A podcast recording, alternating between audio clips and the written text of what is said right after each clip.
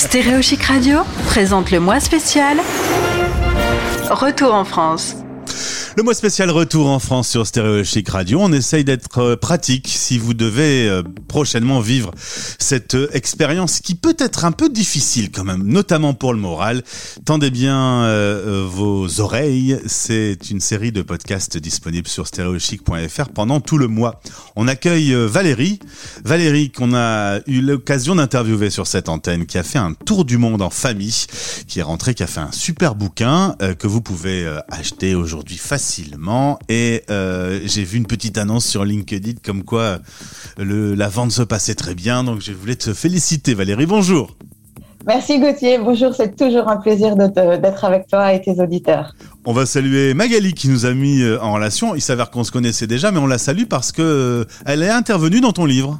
Absolument. Magali, euh, donc Magali de Voyage Emploi Retour en France, qui conseille les voyageurs, les expatriés qui rentrent en France et qui nous donne ses conseils dans notre livre, puisqu'on a euh, dans notre sommaire la troisième partie est effectivement consacrée et ça s'appelle Rentrer sans peine et se rappeler des belles choses.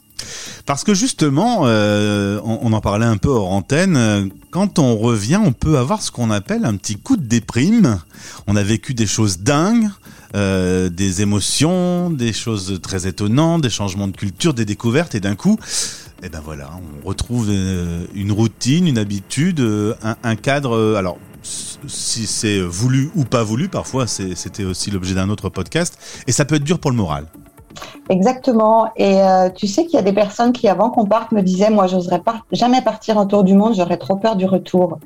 Et je leur disais, mais c'est comme si tu me disais que tu veux pas tomber amoureux parce que tu as peur de la rupture. Hmm. Donc, euh, un, retour, effectivement, ça, peut être un petit peu, euh, ça peut être un petit peu émotionnel, on va dire, mais ça se prépare.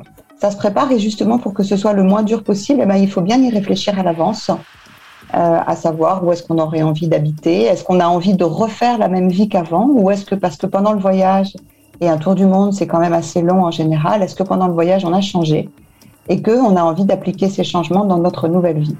Selon toi, combien de temps à l'avance il faut se préparer psychologiquement à son retour Alors il y a la préparation psychologique, puis il y a la préparation pratique.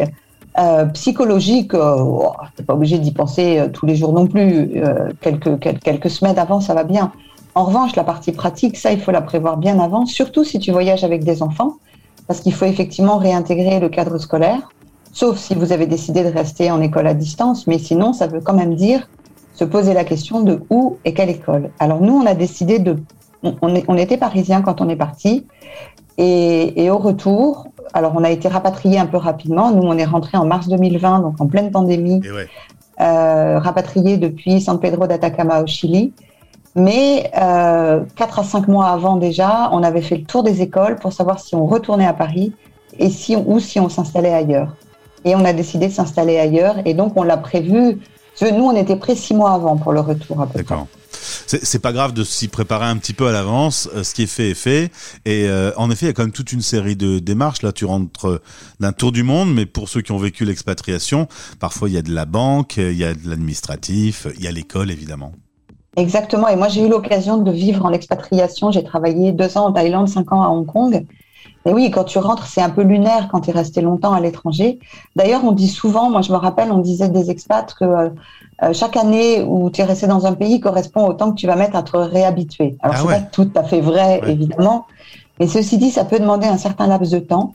Euh, et je pense qu'il y, y, a quelques, il y a quelques petits conseils pratiques à garder en mémoire justement pour pas que ce soit trop difficile. Alors justement, quels sont ces petits conseils pratiques pour éviter cette déprime?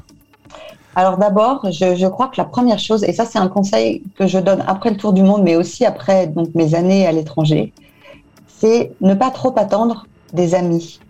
En fait, ah. quand on rentre, mmh. on a l'impression, euh, nous, on a l'impression de rentrer et de revoir ses amis comme si c'était hier, même si on a fait plein de choses extraordinaires. Mais eux, ils ont avancé de leur côté, ils ont avancé dans leur vie. Et, et, souvent, on est un peu déçu ou un peu frustré parce qu'on ne peut pas passer euh, euh, trois heures à raconter son voyage, sa vie, etc. Et en fait, très vite, tes amis, ta famille te réintègrent dans la vie de tous les jours. Bah ouais, le quotidien, il est là, quoi. Le quotidien est là. Alors, je dirais quelque part, c'est un peu frustrant, mais en même temps, c'est très bien aussi parce que ça te remet tout de suite dans le quotidien et dans la, et, dans la réalité. Et c'est assez bluffant euh, de voir que finalement, les quelques questions, c'est euh, alors c'était bien, vous avez vu combien de pays? Ah super, et c'est pas trop dur d'être entré Et voilà, et avec ça, tu attaques les cacahuètes et tu passes à une autre discussion. Et il faut pas être frustré de ça, sinon, sinon tu deviens malheureux pour rien. Donc ça, c'est vraiment la première chose, c'est de gérer ça par rapport à ta famille et tes proches, qui sont quand même les personnes que tu as le plus envie de revoir aussi. Euh, la deuxième chose, je dirais, pour être vraiment heureux en France, c'est d'abord de se rappeler au quotidien que tu as vécu des trucs extraordinaires. Donc, replonger dans tes photos, en reparler avec ceux qui étaient proches avec toi pendant le voyage. Qu'est-ce que tu as préféré? C'est quoi tes meilleurs souvenirs? Et puis, troisième point, c'est garder l'état d'esprit que tu avais en voyage. En voyage, tu étais curieux, tu avais les yeux ouverts tout le temps. Eh ben, rien n'empêche de faire la même chose en France. D'autant plus qu'en ce moment, la situation est un petit peu tendue, tu n'es pas sûr de repartir vraiment à l'étranger tout de suite. Alors profites-en. Euh, nous, cet été, on est parti euh, marcher dans les Pyrénées. Franchement, je connaissais pas. On a fait des randonnées sublimes. Et, voilà quoi. Alors je pense que beaucoup de Français ont, visité la France cette année et euh, on se faisait la réflexion avec mon mari que les principaux musées de ma propre ville, je les fais moins souvent que les musées qui sont de l'autre côté de la France. Et, pourtant, euh, on a des très beaux musées. Le musée d'art moderne est, une, euh, est un endroit d'exception. Donc c'est aussi, c'est-à-dire que tu, tu évoques le fait de garder la même, la même envie de découvrir le monde, même si on est chez soi, quoi. Exactement, la même curiosité. J'habite à Fontainebleau depuis un an et demi, je suis même pas allée voir le château encore. Alors qu'en voyage, la première chose qu'on faisait en arrivant dans un endroit, mhm. c'est qu'on prévoyait les choses à voir, tu vois. Donc garder cet état d'esprit. Et puis après, si tu es vraiment nostalgique du voyage ou pas, ben rien n'empêche de te préparer un bon curry euh, comme tu as pu en manger à Singapour ou euh, d'aller acheter des roll mops comme en Scandinavie. En tout cas, garder cette âme-là et puis partager avec des voyageurs, partager sur ta communauté parce que eux, eux pour le coup, ils peuvent passer des heures à parler voyage. Et le retour euh, à l'école pour les enfants et au travail euh, pour les plus grands? Alors l'école, écoute, nous vraiment on l'a préparé puisqu'on a décidé de ne pas revenir dans le dans, dans, dans l'école d'origine. Quand on est parti, Nemo avait été en troisième et quand on est rentré, il rentrait en première. Donc il y a un sacré changement. Euh, on avait passé tellement de temps isolé dans la nature en échange de maison qu'on ne se voyait pas du tout, du tout, du tout rentrer à Paris. Et quand j'étais rentrée de ma première expatriation, j'avais travaillé à l'INSEAD, qui est une grande école de management à Fontainebleau. Je connaissais bien la région.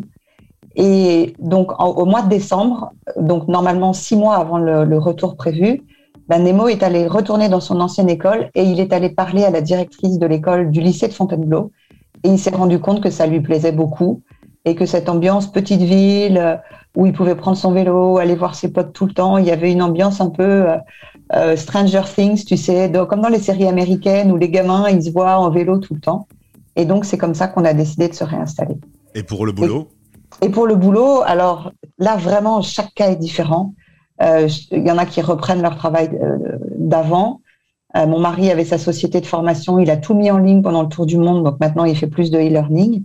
Moi, j'avais quitté mon travail avant de partir. Je me suis lancée dans l'écriture avec le guide en avant pour un tour du monde. Et puis, j'ai décidé de continuer parce qu'on a pour le projet de repartir en voyage, repartir en tour du monde l'année prochaine. Donc là, je viens de sortir un petit roman pour, pour ados qui s'appelle Les Amours de Cassandre, qui est aussi disponible sur Amazon, tout comme en avant pour un tour du monde. Et bref, je me lance dans un tout autre métier, mais je trouve que ce qui est chouette aussi dans le voyage, c'est que ça peut te permettre de considérer les choses autrement. Donc ne pas hésiter à changer sa vie aussi. Valérie, merci pour ces bons conseils. J'espère que ça servira à un maximum de nos auditeurs. Ce podcast est donc dans un ensemble de podcasts que, qu'on a créé, qu'on est en train de créer pour vous, euh, pour faciliter votre retour en France. Merci et à très vite. Merci, je t'embrasse fort. À bientôt. Le mois spécial Retour en France une série de podcasts avec des témoignages et des conseils d'experts pour faciliter votre retour en France après une expatriation. À écouter sur stereochic.fr et sur toutes les plateformes habituelles.